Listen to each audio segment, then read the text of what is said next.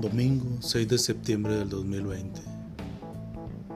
Bienvenidos al blog de Hueva Regia en esta versión podcast.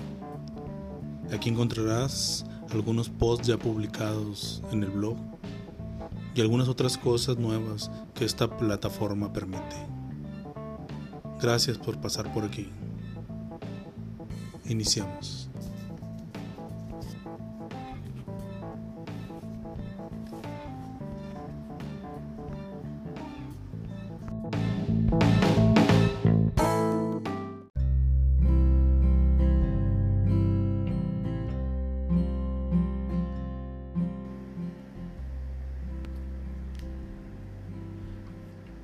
Cada rosa tiene su espina, como cada vaquero su canción.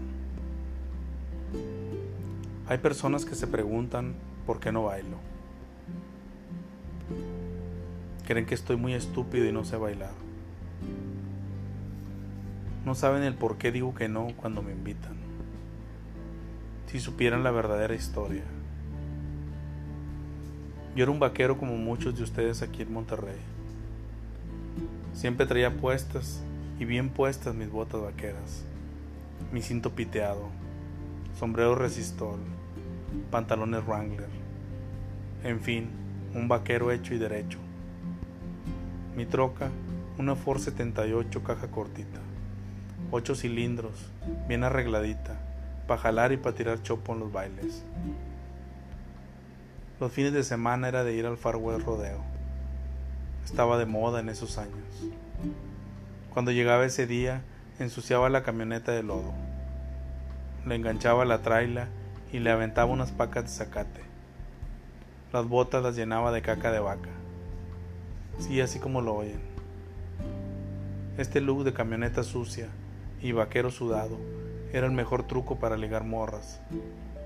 Ya nomás les decía que venía del rancho y que vine a vender unos becerros y porque tenía unas cuantas tierras y ganado. Y sí caían las morras, neta que sí. Y pues aparte, no es por nada, pero pues yo bailaba chingón. Y pues uno de huerco no mide, nunca tiene llenadera el cuerpo. Ya saben cómo es eso. En ese entonces yo tenía mi morra que también bailaba con madre. Siempre ganábamos todos los concursos que había ahí. Y también los que organizaba un vato en la tele. Jesús soltero. Todos los ganamos la morrita y yo. Pues en una de esas noches que andaba de cabrón sin la morra, yo solo en el rodeo, alguien le pitarreó a mi potranca y se me armó gacho. Se puso fea la película, vatos. La noche se hizo larga queriéndola contentar. Lo peor es que teníamos una competencia de baile al día siguiente en la tele. En fin, contenté a la morra. Después de hincármele, llorarle e implorar su perdón. Pero pues la espina ya estaba clavada. Al otro día la noté fría como el viento, peligrosa como el mar. Si juguemos al concurso ese de baile, y en una vuelta mortal me miró a los ojos. Nunca podré olvidar esa mirada, profunda y triste, muerta se soltó de mis manos y cayó de espaldas chicoteándole la cabeza contra el suelo, destrozándose la nuca. Aún escucho el golpe seco en el suelo. Murió instantáneamente. Pero la neta siento que yo la maté. Y no ese día en el concurso de baile. No, no, no, qué chingados. Ella murió la noche anterior, cuando me cachó cogiendo con otra en el estacionamiento del Far West. Ese día este cowboy colgó el sombrero, guardó las botas, el cinto piteado, los Wrangler entallados.